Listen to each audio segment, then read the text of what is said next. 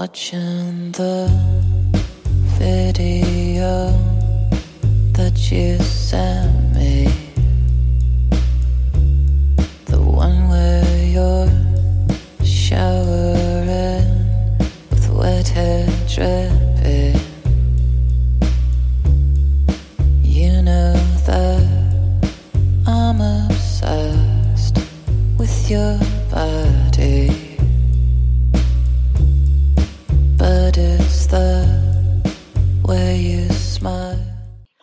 Hello，各位听众，您现在收听的是 FM 幺零六点九路人电台，男孩的复数是 gay。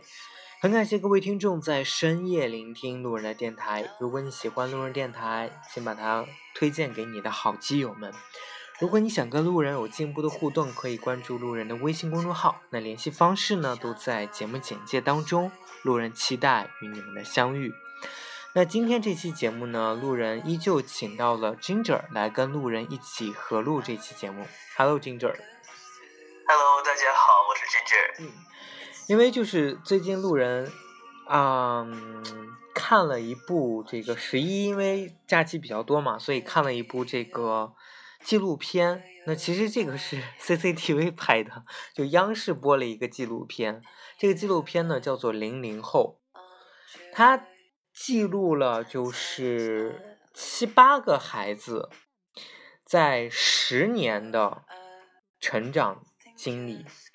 也不止十年，可能大概十二三年的样子，这个成长经历。然后从他最小的时候，在上幼儿园的时候，呃，在他是到最后就是录到他开始啊、呃开始学初中毕业，对，初中毕业开始面临中考，开始面临人生的一些选择的时候的这样的一些成长的过程，这孩子的一点一滴的变化。所以今天其实想要跟你来一起探讨一下关于成长、关于教育的的这个话题。好，嗯，然后因为其实你是很早高中毕业以后就出国了，对吧？所以其实你是应该说是也是比比较早的接触到一些西方的教育，对吗？啊，是，对对，就是我那个时候一零年出国嘛，一零年那个时候虽然那个呃，就是出去读本科，呃，已经慢慢开始形成一种风潮了，但是没有远远没有现在那么火爆。嗯，明白。就是你还记得，就是你小时候是一个什么样的小男生吗？呃，就是小时候可能比较害羞吧，就是比较内向。我觉得就是，我记得以前我爸会带我去这个，呃，我们就是市的一个公园，然后公园里面停了有一架那个飞机，就是呃五十年代抗美援朝的时候那种那种呃那个飞机，然后停在那儿，然后人可以一个一个上去上去玩啊啥的。然后我当时就特别的呃害羞嘛，所以的话，呃，基本上就是别人插队啊，我就是我完全不会去阻止别人插队的那种，所以一个一个的都全都插到了我的前面，然后我就一直站在那儿，就这种的。明白，就是，那你还能够记得，就是你当时上幼儿园的时候，你会跟其他的小朋友相处的很好吗？呃，那个还行，就是跟就是正常的交往，就是如果你我跟你熟了以后，我就特别的就是开朗啊、活泼啊啥的，但是对陌生人我就特别的害羞，这种你会到现在也是这样。你会主动的想要去接触这样的小朋友，想去认识吗？呃，我可能会想，但是我绝对不是第一个去 say hello 的那种。嗯，对，我就是在这个节目当中，就是讲述了一个小朋友，这基本上小朋友在小的时候啊，他都有一些很奇奇怪怪的一些特特质。嗯比如说，有的小朋友很爱，很好动，好动到就是根本老师都管不住的这种。嗯。然后呢，他他以后的成长就会变得很算是很孤僻，但是他是一个有知道怎么说呢，就是对于科学很着迷的，比如说一些物理呀、化学呀，科就是这种什么机器人这方面的东西，嗯，他就很沉迷于自自己的世界的那种。哦包括到长大了，他都是这样的一种性格。，OK，就是你是说那个很好动的那个人吗？对，其实就是我觉得很多人在小的时候，他可能就表现出某一些特质，会影响到他以后这种特质，然后让他去变成什么样的一个人。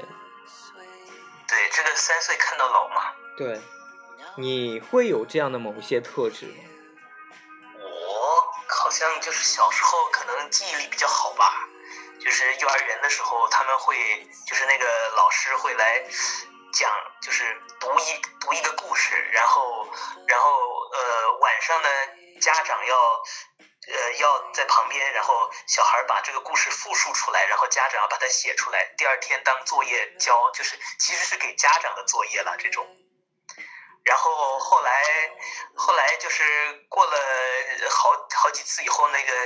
老师就打电话说说你们家是不是买了那本书？然后我妈就说完全没有，呃，然后那个老师就说说这个小孩他复述的跟那个书上的是一个字都不差，就是我听一遍就完全记记住了那种。所以你现在也是这样是吗？我现在记忆力可差了，但我一但我但我一直到就是比如说小学啊、初中啊什么，记忆力都特别好。我记得很清楚，当时就是我小学五年级的时候学那个新概念新概念英语二嗯啊、然后新概念英语二当时是怎么学呢？就是听三遍，或者说自己读三遍，然后我爸就会把书给他收起来，然后我就背，我三遍就能把课文背下来。神童啊！哎呀，这是没有用啊，感觉。你还记得你小的时候有没有一些，就是比如说你比较偏好跟哪一类的小朋友去交交朋友？比如说你只想，就大部分都是跟女女生、小女孩儿一起玩。我觉得我我我我觉得我自己嗯呃性格还挺就是挺早熟的，就是我那个时候我小学的时候就就知道啊要这个什么道不同不相为谋，然后什么要找志同道合的人，然后我就会找一些，就我当时就是比较，就可能是受我爸的影响，或者是受这个看的书的影响，就会比较喜欢像科学啊这些东西啊，可能就跟 反正就跟班里面一一些喜欢这种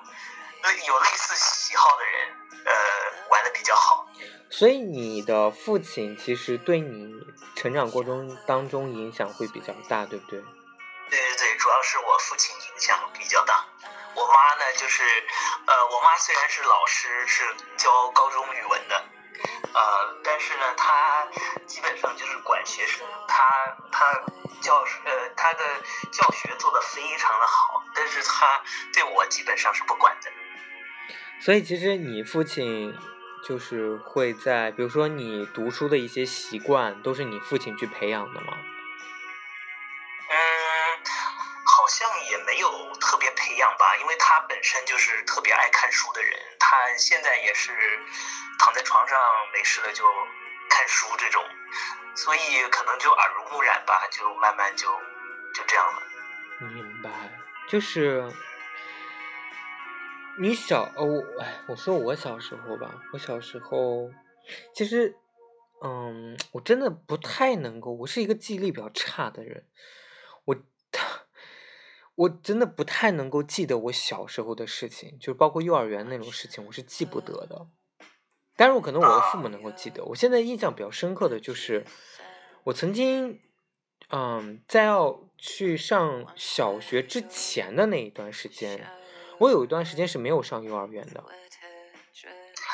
我也有，我也有。你是不是因为那个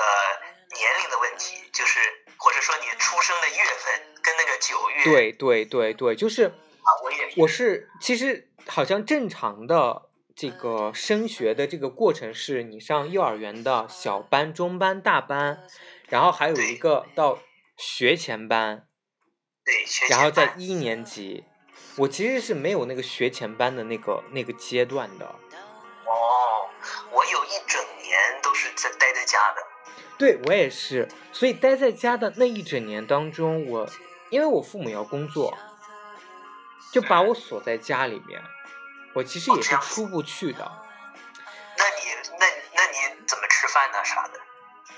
我有点忘，呃呃，因为新疆生活是这样的，新疆的生活是三餐都会在家里吃，哦这是新疆人就是哦，新疆当地的来做饭，对对对对对对对这是哦当地的就是新疆时间的一个作息，就是跟内地是不一样的。对对我们没有说什么在对在公司吃个午餐的这种，没有没有这样的工作没有这样的这种这种作息，所以我当时就是是一个，我当时性格没有很孤僻，但是我是很喜欢独处的一个人。我那个时候才渐渐养成，就是说我一个人能够摆积木。你知道那个积木，它那个积木是那种一一个一个要插起来可以拼起来的，哦，就是我那个时候我摆积木就是很入迷，我就是可以摆出一个宫殿来。哦，是那个是那个乐高吗？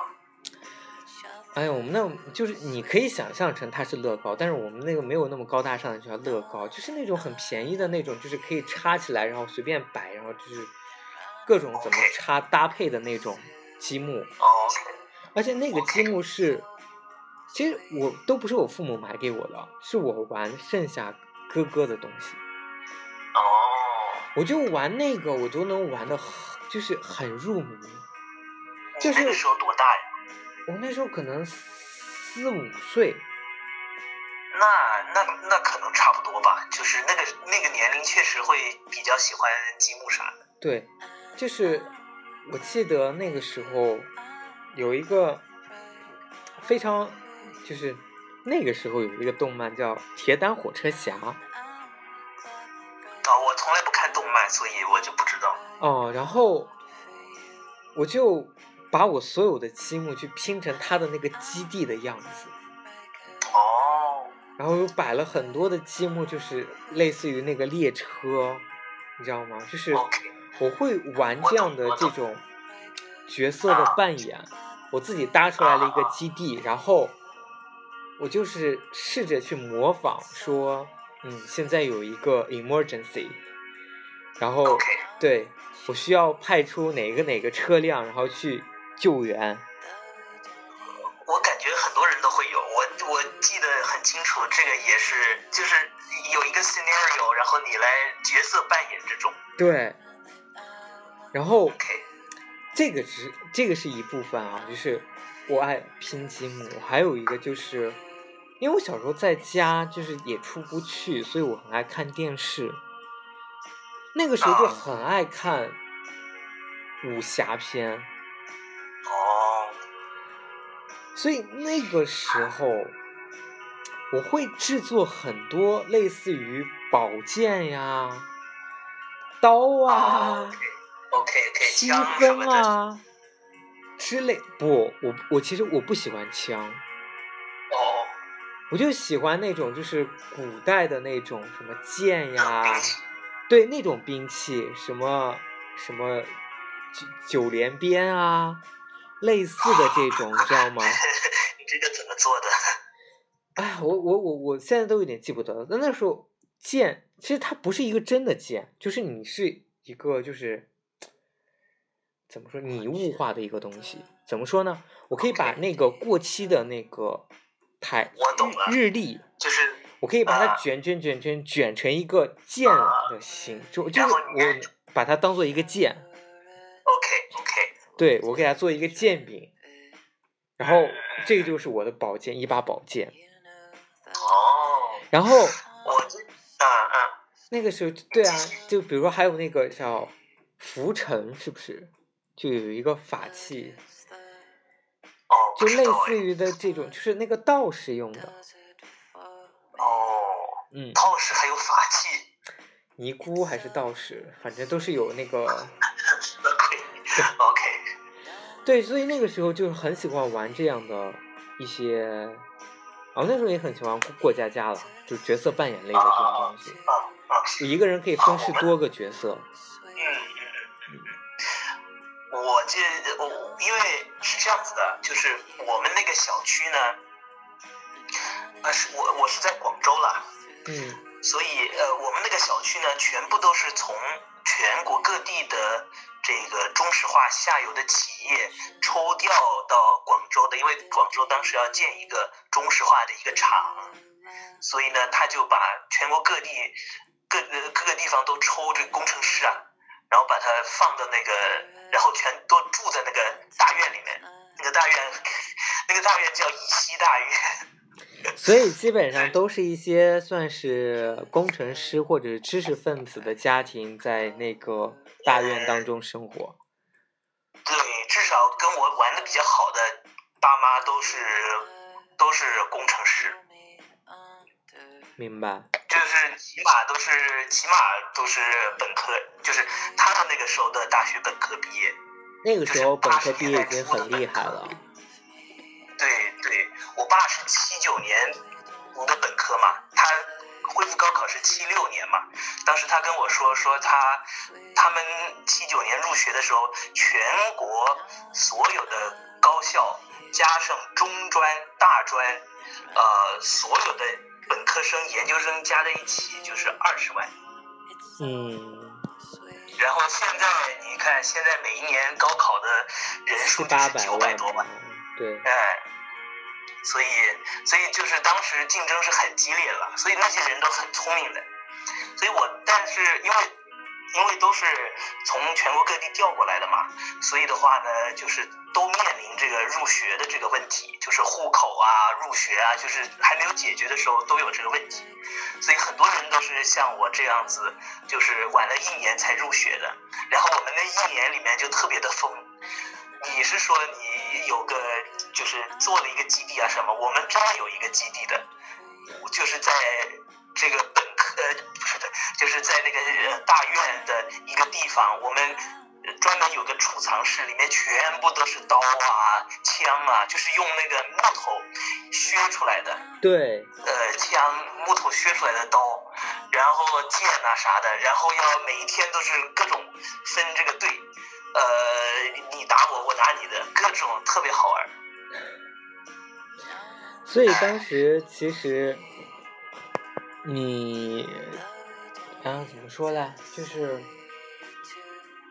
你也是跟着这些大院的孩子一起进入到小学，然后其实你当时的生活环境也是跟这些人都在一起，对不对？对，基本上都是一起的。我们全部都进的那个就是呃石化厂的那个厂校。所以这些孩子当中有多少个是像你现在也是走上出国留学的这种道路的？啊，基本上都出国了。所以，所以就是你处在的那个环境当中，你家长的想法都是想把孩子送出国吗？呃，没有，感觉他们就是比较跟风的那种。但是我我爸妈就特别清醒的那种，他就从小就培养我这个就是英文啦，然后然后然后要要经常给我看一些啊这个国外的生活啦，呃这样子的片子呀，然后纪录片呐、啥的，然后就培养我这个意识了，出去了。所以那个时候你父亲的想法就是要让你出去，对不对？对我爸呢，他是一个就是他业务水平特别的厉害，呃，他可能算得上他那个领域全国就是呃 top 的那种那种人物，但是呢，他就 就是是这样子的，他呢就是他一直觉得呃他没有办法高升的原因呢，主要主要在两点，一个呢是英文不好，另一个呢是计算机不行。所以他从小呢就要培养我这个英英英文方面的这个能力，他就怕我步他的后尘。所以你是不是在很小的时候就被父母去报了一些英语的培训班？呃，是这样子的，我爸呢，虽然他是，呃，他特别注重英文的培养的，但是呢，他又他又不想花钱，嗯 就是 他比较省钱的，所以他就全部都是买材料来，然后自己来学自学。就是他他先自学，学完了以后再再教你不。不不不不，他直接让我自学，他也是懂英文的，他就是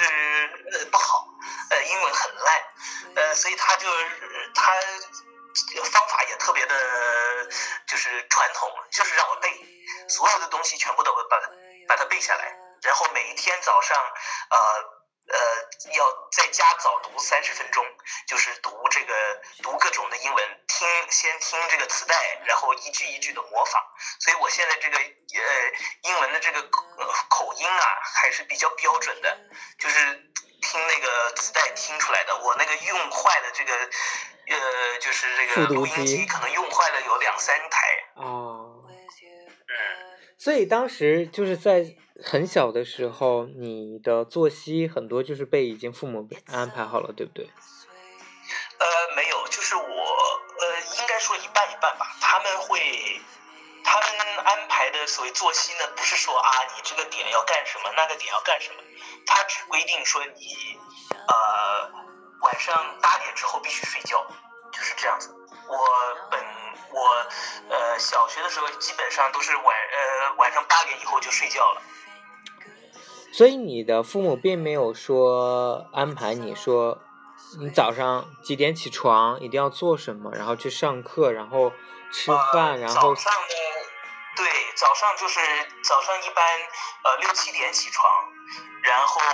然后就他们在呃做饭啊什么什么的时候，我就我就读英文背英文，然后就是吃饭吃完了以后一起一起去，他们就去坐的那个厂厂的那个大巴就去上班，然后我就去这个呃我就去学校这种，嗯，对。我的你有就是怎么说呢？就是你的父母有没有想要刻意的把你培养成什么样的一种人，或者什么样一种类，就是性格？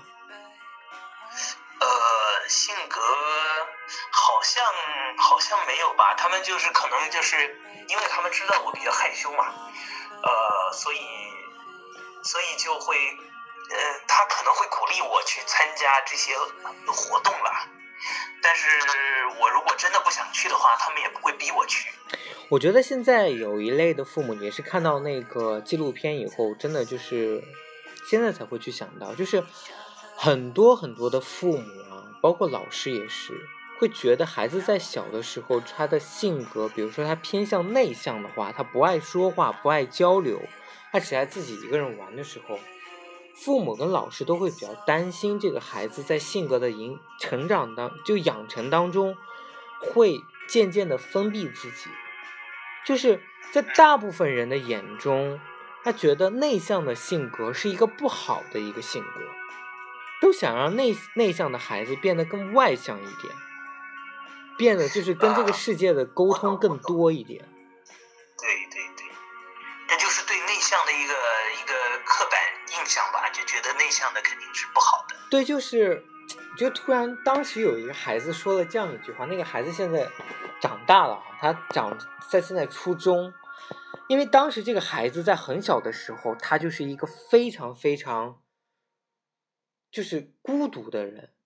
在其他人的眼中认为他是一个孤独的人，他的孤独在于说他不跟任何人去玩。但是他能够自己愉悦自己，就像我小时候是一样的，就是我，我很陶醉于我自己一个人在摆积木的这个过程当中，我不需要任何人来干扰我。所以，当这个孩子长大了以后，再去看到他小的时候的那个样子，其实他现在已经变了，并没有小时候那么内向。但是他说了一句话，他说，他说。内向只是一种性格的表现，内向其实并不是不好。就是就像阴天跟雨天一样，很多人并不讨，就是很多人不喜欢阴天，但其实阴天只是一种天气而已。所以，就是性格也是会分，就是说内向的和外向的。很多父母会很担心，就是说内向的孩子以后会怎么怎么样，他一定会不好，所以会想要把这个孩子变得，想要去让他变得外向，或者是给他创造很多的这种机会啊，或者怎么样，让他去做一些事情。嗯。呃，是，但是我觉得呢，就是，对啊，我就赞同你这一点，就是晴天跟雨天的区别，就是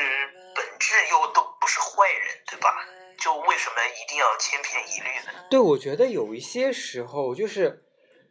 嗯，孩子是会变的，就是这个我我没有办法说这个是百分之百是一定的哈，因为在那个纪录片当中，确实记录了各种不一样的孩子的成长经历，有一些孩子你甚至觉得成熟到就是不应该是那个年龄段应该有的。而在他很小的时候，他就是完全是另外一种模样。比如说，我最印象最深刻的是有一个孩子，他在小的时候，他是一个非常非常不守规矩、不懂规矩，甚至他认为老师在课堂上让他坐在那儿是一个不合理的一种安排。他就是很想自己随心所欲的做一些事情，反而到长大了，他开始。他有一个，他就是采访的时候，他说了这么一句话，他说：“我觉得我现在应该比较更多的适应于中国的应试教育，而不是西方的那种教育。”当时有一个评论就说，这个孩子在小的时候，他喜欢无拘无束，他不喜欢被约束到，反而到了大了，他去选择了一种被框框所框起来的这种应试教育。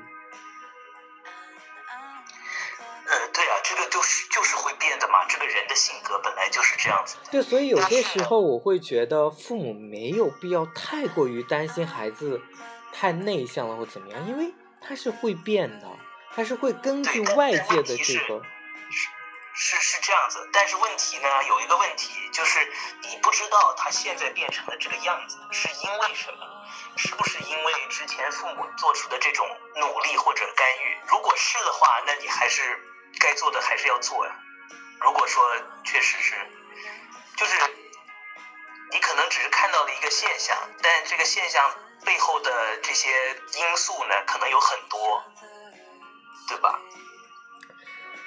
也许是这样。对啊，所以就是，所以就是这种事情呢，就是我感觉时间反正也不能重来嘛，呃，人嘛就是这样子的，有的时候一切都是命中注定。嗯，明白。对，你就是在你的这个成长经历当中，你是一个很明确自己知道要什么的人吗？对，基本上都不用家里人讲，因为虽然父母对我影响很大，但是，但是我是非常有主见的一个人。我要做什么的话，我就做了，我也不会说怎么样呃纠结啊啥的。比如说你想要去学某一样乐器，比如说你想要学某一样东西，或者比如说哦，你想，这个倒没有，嗯，这个倒没有。那你所谓的这种有主见，指的是？就比如说像我要，我比如说我要出国，虽然我这个出国呢，虽然是虽然我爸给了我比较大的呃比较大的这个呃就是后面的这个推动力，但是呃实际上最后还是我做出的决定，然后我要学，比如说高中选选选科是文科还是理科，然后包括呃，然后包括这个中考报什么学校，高考报了什么学校，这些全部都是我自己做决定，他们完全没有插手这种。哦，明白。所以就是他们支持你的各种选择，对吗？对他们会，他们会跟我把，就是跟我探讨了，就是把这个利害，呃利弊啊都讲清楚，就说，比如说啊，你，比如说我现在是选的化工专业嘛，他说啊，你读化工以后，呃呃，如果说留在美国是什么样子的一个情况，如果说留在国内是一个什么样子的情况，所以可能会发生什么样子的情况，一二三四，然后让我去选。你的父母从小就是会给你这样的一种教育吗？就是对，就是当你面临人生抉择的时候，他会把一二三的这种事情都会告诉你，或者比如当你做错了一件事情的时候，他会把一二三的这种结果告诉你。对的。嗯，你的父母有曾经打过你吗？啊，经常打。我以前就是被打大的，我觉得我可能我从小的这个就是内向的性格，也有可能跟这个打有关。就我以我小时候，呃，是这样子，我小时候如果犯了个错呢，我爸会把我关到这个厕所里面，然后把灯关掉，就是晚上的时候。嗯，所以你很害怕对吧？一定是很害怕。哎，这我很很怕黑，就是会很那个，所以作为一个惩罚。所以你的父亲在你的心当心目当中，现在是一个不可以辩驳的一个。很 感谢了，我非常我他是一个非常正面的形象，我完全我完全没有呃丝毫的这个就是你会去质疑他吗？呃，不会，我我我我甚至觉得，呃，如果啊，如果我以后就是呃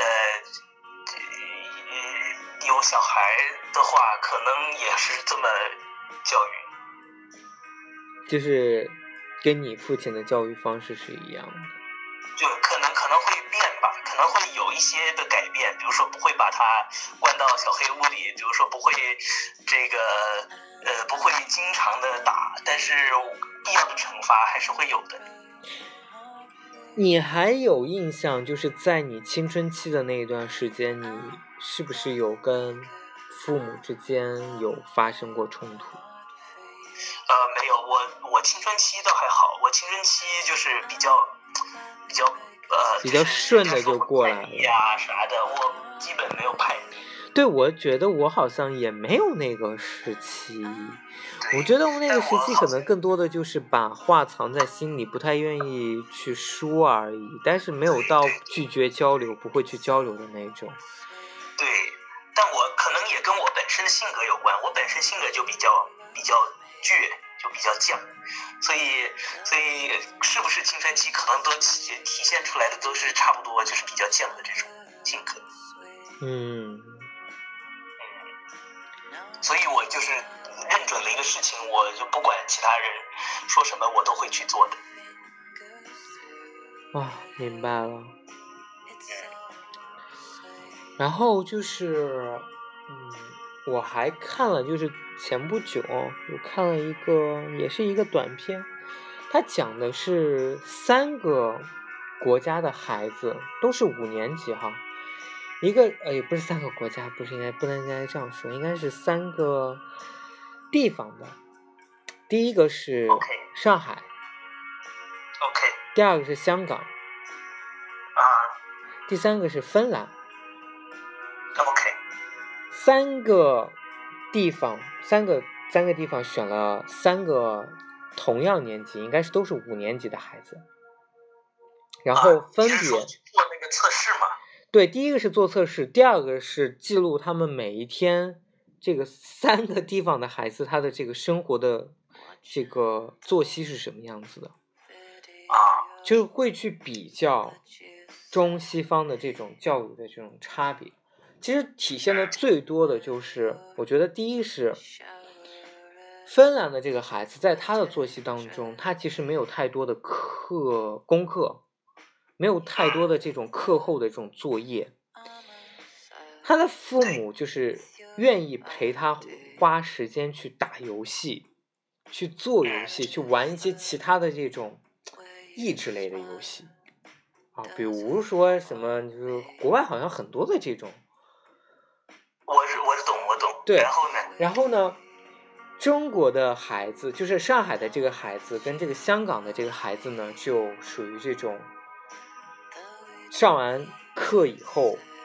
还要回到家，有的是要去补习班去补习，补完习以后再回到家，然后再开始做功课。基本上做功课会做到九点的样子，而哦，而这个芬兰的这个孩子基本上八点就已经睡觉了。嗯对，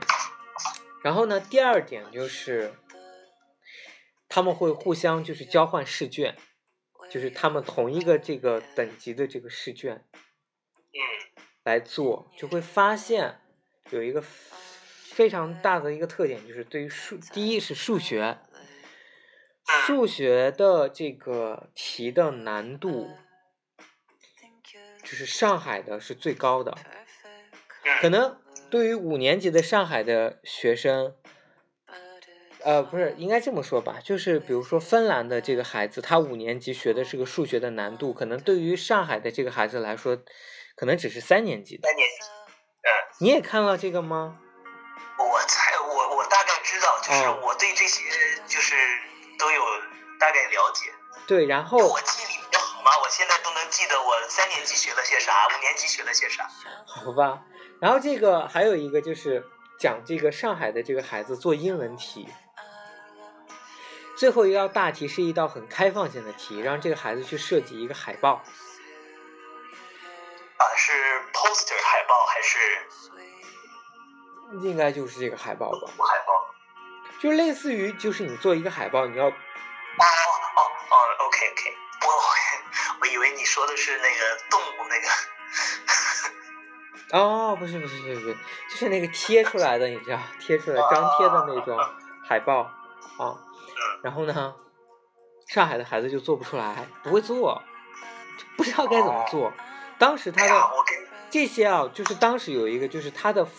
他的家长都在旁边去引导他去怎么去做题，就考试的时候是有父母在身边的。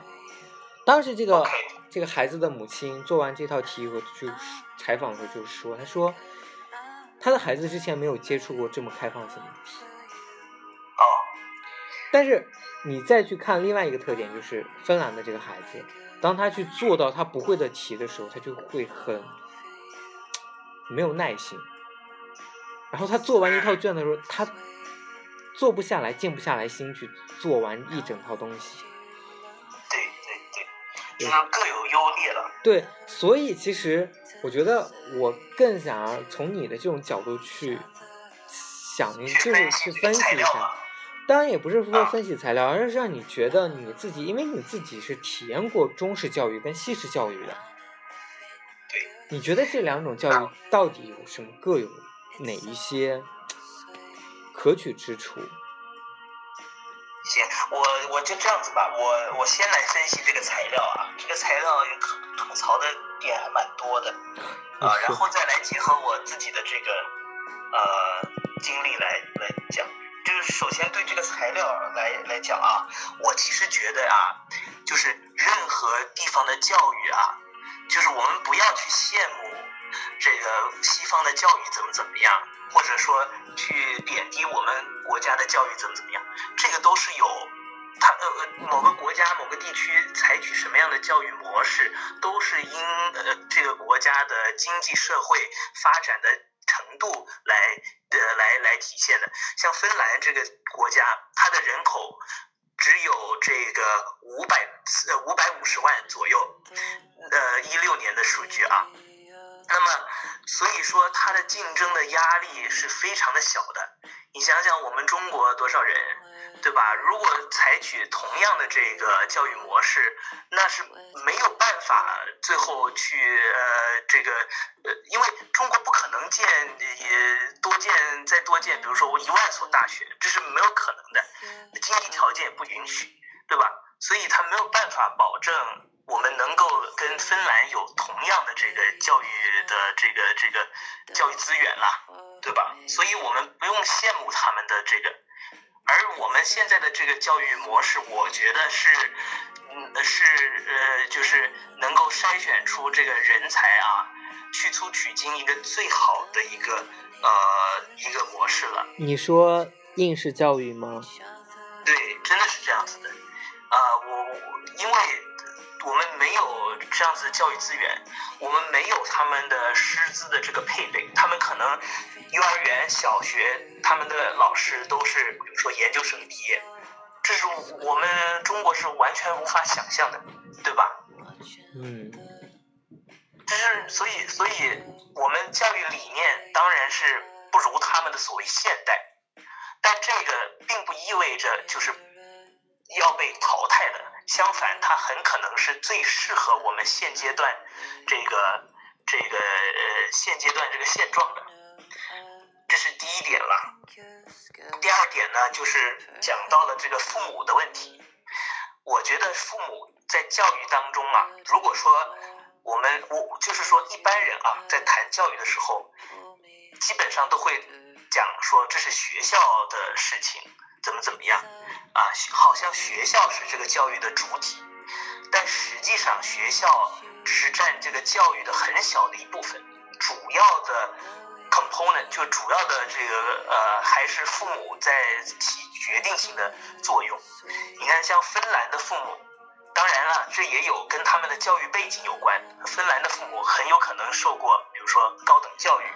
这种上过大学什么的，眼界、他们的这个肯定跟中国的是完全不一样。但是中国的呃，除了这个受教育程度的问题，还父母还有一个什么问题呢？就是父母总是把教育当成是学校的事情，而不当成是自己的事情。他觉得，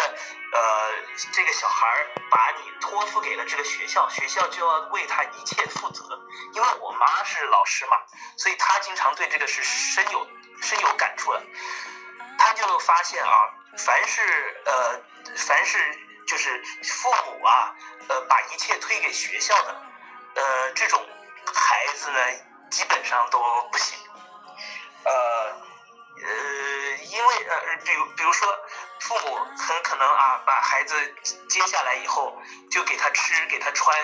然后给他一个住所来睡觉，就父母觉得这样子他的义务、他的责任就尽到了，但这其实远远不够。你要在生活当中潜移默化的去教孩子什么是对的，什么是错的，什么样是好的学习习惯，对吧？这样子这些东西其实是呃跟父母有更大关系的，这些东西是学校不能教的啊。然后呢，还有这个送补习班也是的，呃，好像父母觉得把小孩呃把这个全部都送到课外补习班，然后去补习，就是对小孩好，或者说就是承担了呃有点像是有点像是这个把父母的这个教育的责任啊给推卸给了其他人，给补习班，给学校，这其实也是推卸责任的一种方法，这个效果会非常的差的。我觉得这一点我其实挺想跟你聊一下，就是我并不觉得很多父母把孩子送到补习班是一个不负责任的表现，而是我觉得现在面临的竞争压力非常的大，这种压力是孩子在他的这个年纪年龄段他。意识不到，但是父母能够意识到。对啊，就是所以说，父母要要要潜移默化的要去给他灌输，让他有这种意识嘛，然后让他自觉的去学嘛，而不是说啊，这个父母有意识，然后小孩有没有意识都没有关系。我觉得孩子的天性并不一定是爱学习的，并不是他这种学习不是做到这个。班里，然后听着老师怎么怎么讲课的这种学习，你知道吗？对啊，那如果是这样子的话，那你又怎么样觉得？那你又怎么样能够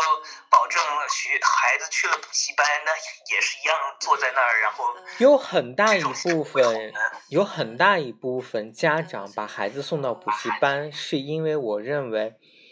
家长的能力太有限了。家长想要帮助孩子，但是他没有办法。比如说，现在孩子做一道高数的题，做一道奥数的题，他的父母确实没有办法帮他解决这个问题，所以只能给他去报一个班，让他去报这种奥数班，让他去学这个思维方式。老那边的老师很专业，能够去帮他解决这样的问题。很多现在的父母其实压力很大，大在点这个点就在于说，他所当时接触的这种什么知识储备啊，已经不能够去满足他现在孩子的这种，他能不都不能够很好的教育孩子，所以他只能去报一些其他的班。而且我在这个纪录片当中看到很多的家长，其实都是因为并不想要去泯灭孩子，就是说我一定要给你报这个班，我不是想要推卸责任，我不是想让你强加给你这些东西，而是因为现在的这种应试教育，这种这种竞争的模式，让这个分数，让这门科学，就是让你现在学的这个东西变得如此的重要。就因为那一分，你可能不如人家，你就是进不了这个学校。因为在中国，进不了就进不了了，那有什么办法呢？你就是 你你作为就是作为父母，其实能够理解，就是说你当然希望你的孩子进一个好点的学校，对吧？可能就因为这一分的原一分之差，你的孩子就进不了这个实验的高中，就只能进一个很普通的一个。二流的一个高中。哦，啊，可能这个是从来没有发生在我身上了，就是可能我，所以我也，就我还是觉得啊，是这样子的，就是你父母啊，选择当初把你生下来，对吧？那他就要在所有的方面都进行做好准备，对吧？衣食住行这个不要说了，你相信我，相你相信我，就是。现在咱们说事后的话都是这样子，但是很多的父母在生孩子的时候，我真的见过太多太多的父母。当你孩子生下来的时候，你甚至都不会去带这个孩子，都是爷爷奶奶带大的。提，了。所以这个就是，对啊，我可能有点社会达尔文主义了，但是我觉得这种就是，呃。人的差，人跟人的差距就是从这个，从一个从刚生下来那一天开始就慢慢慢慢拉大了。那些做好准备的父母，早就早就那个一切都准备好了。你真的觉得就是这种准备？你告诉我这种准备是什么？有一个我有在这个纪录片当中看到一个一对父母，他是这样说的：之前没有这个孩子，他们也没有想要过小孩。但是突然有一天，就是有了这个孩子，他们就开始做准备，从孩子出生之前就开始做准备，看各种育儿的书，这个啦那个取经了。可是等真正孩子生下来以后，他们的这个养孩子的这种方式就是很参照于这个书本上，你知道吗？这个孩子一天要喝多少奶，也是这个书上怎么写他就怎么做。你懂，其实其实真的就是，当你有了一个孩子的时候，父母跟孩子是同时的一个成长过程当中。对，这个父母对吧？父母也是学如何去做父母，他之前也没有这样的经历，对不对？是这样子的，就是如果父母是有这种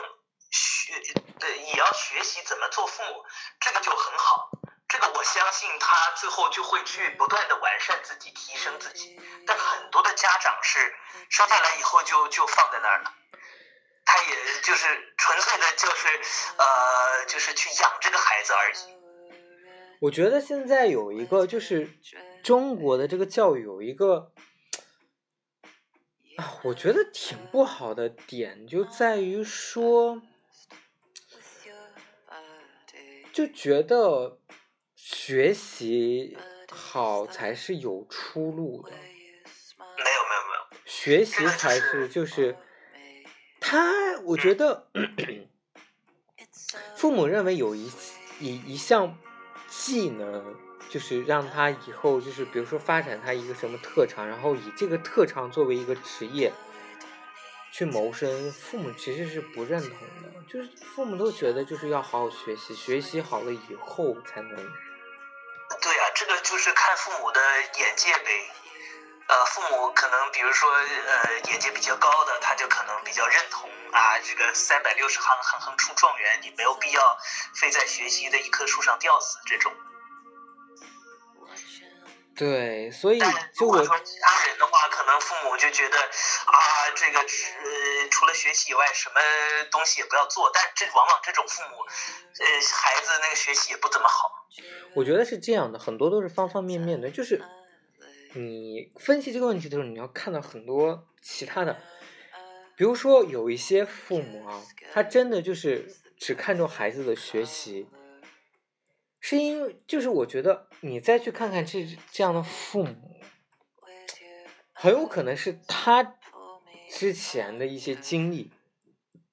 他可能没有好好学习，对不对？呃，是就是他没有好好学习，但是他又不知道怎么样去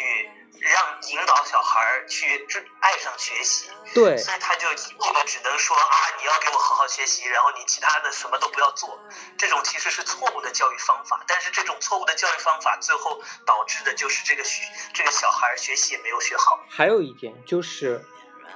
当你的父母没有办法给你提供其他的学习技能的条件的时候，你的父母只能要求你要好好学习，因为你只有好好学习这一条路。这个就是有点像是一个很很很枯燥的一个一个口号了，就是你什么也呃你具体怎么做也不告诉我，然后呢呃呃教育资源也没有，你就一干个光一句口号，口号谁都会喊，对吧？但问题是具体怎么做才是最重要的。不，我的意思是说，你的家里的一些外在的客观的条件决定了你的选择道路只有这么窄，就是学习这一条道路。你懂我的意思吗？比如说你家里很穷，你家里没有办法给你提供让你去开展其他兴趣爱好的这种金钱，所以你只能我的要求就是，你的父母只能要求你好好学习，你好好学习挣了钱，想怎么样对啊，我我我觉得这没什么不对了，但问题是你要求小孩好好学习，但是你又没有配套的一系列的一揽子的这个计划呢，对吧？你有没有说小孩，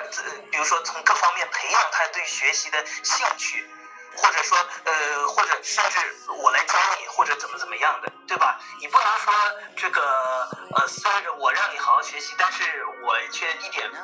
实际的这个具体的措施也拿不出来，那这样子，那那这个就是个空有口号而已。那你的意思就是说，你需要父母去引导怎么样的学习，对吗？我我不需要，但是我觉得大部分的人需要。你不需要，是因为你你的父母已经引导了你，你的父母在你的日常生活当中已经让你产生了潜移默化的这种影响，让你觉得你就是应该这么去做。对呀、所以我一直觉得就是这样子的，就是所有的事情啊，你要么功夫花在一开始，要么呢，你如果一开始懒的话，那你后面就要花很多功夫，就是这样。你不可没有一个人是完全可以什么功夫也不花，然后就让这个人培养的特别的好，这不可能。要么你就潜移默化的去去一开始引导他，然后让他慢慢养成了自自主学习的这样子的一个习惯，然后他就自己好好去去在那条路上就去走了。要么呢，你就一开始如果懈怠的话，那你可能后面就要报很多的班，呃，可能就要通过这个打骂或者是怎么怎么样，才能让他勉强的坐下来看看看书啥的。明白你的意思。哎，就父母啊，我我一直觉得这个父母啊，就没有说，就没有天下没有免费的午餐啦。你父母你又想养孩子，又把孩子生下来，又不想去呃想方设法的去培养孩子，这个没有这样子的好事了。这个是肯定的，对，只是说什么样的引导方式会比较好。嗯，对对对对，然后然后刚刚说的这个，还有说的一个效率的问题，就是那个那个材料啊，呃，我就觉得啊，你看他那个说上海的呃小学五年级学生每天要九点钟上上上床，对吧？嗯，呃，睡觉，对吧？这个根本就，我就觉得这这肯定是我敢百分之一万的肯定，这个小孩儿，呃，学习效率太低。你确定吗？你为什么不会去质疑说他的课功课压力太重呢？完全不可能我清楚的很真的。学小学五年级你这你想想你都学了些啥？特别的少真的不是我觉得是这个样子的我觉得是这样的就有一点你提醒到了我。就是中国的有一个教育跟就是芬兰的不太一样的就是嗯芬兰的家长会觉得说同一个类型的题，为什么中国的试卷要出这么多？对，就是重复性训练嘛，对让他练手，对成为条件反射嘛。对，所以我觉得这个确实有一点，就是所以中国的这个课业压力要重一些呀。因为你一道题，你可能一道题就是变了十个样子来出，然后从一然后变到十，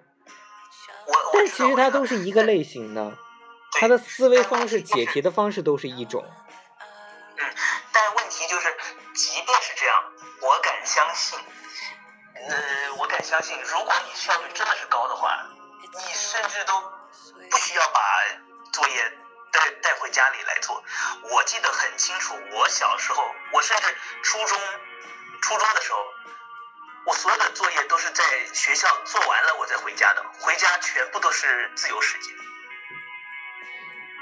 我们的课很课业很繁重的，我当时记得很清楚。小学的时候，呃，数学老师把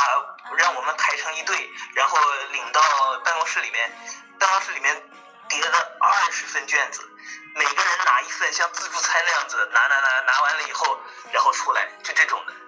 就做二十张卷子。然后你做到几点？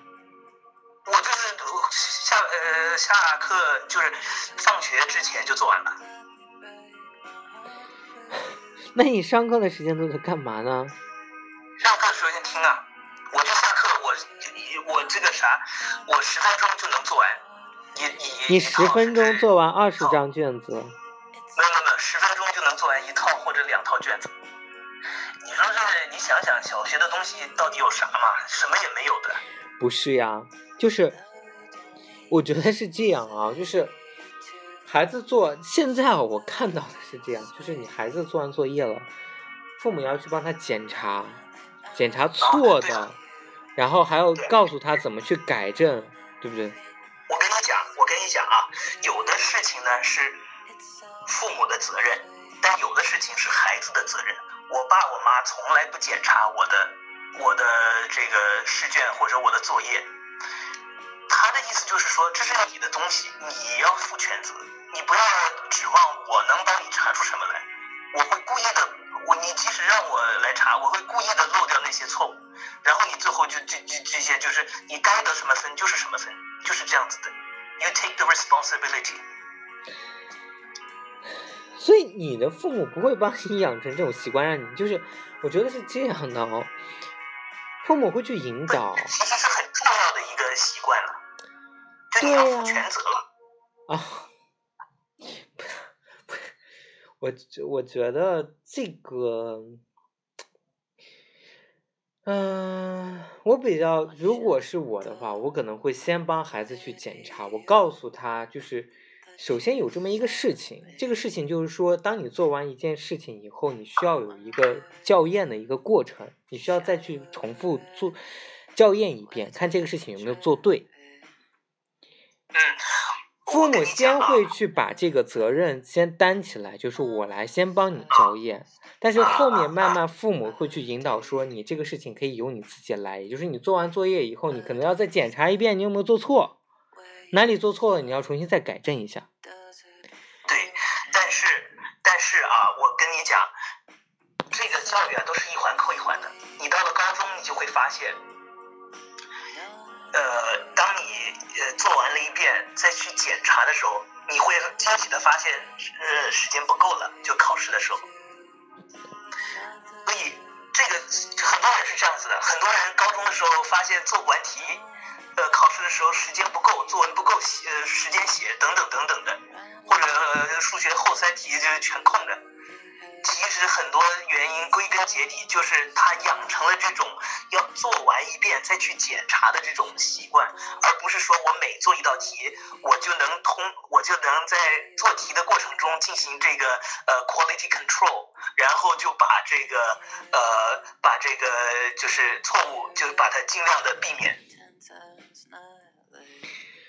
好吧，这个我觉得也应该比较难吧。没有没有，这个就是你你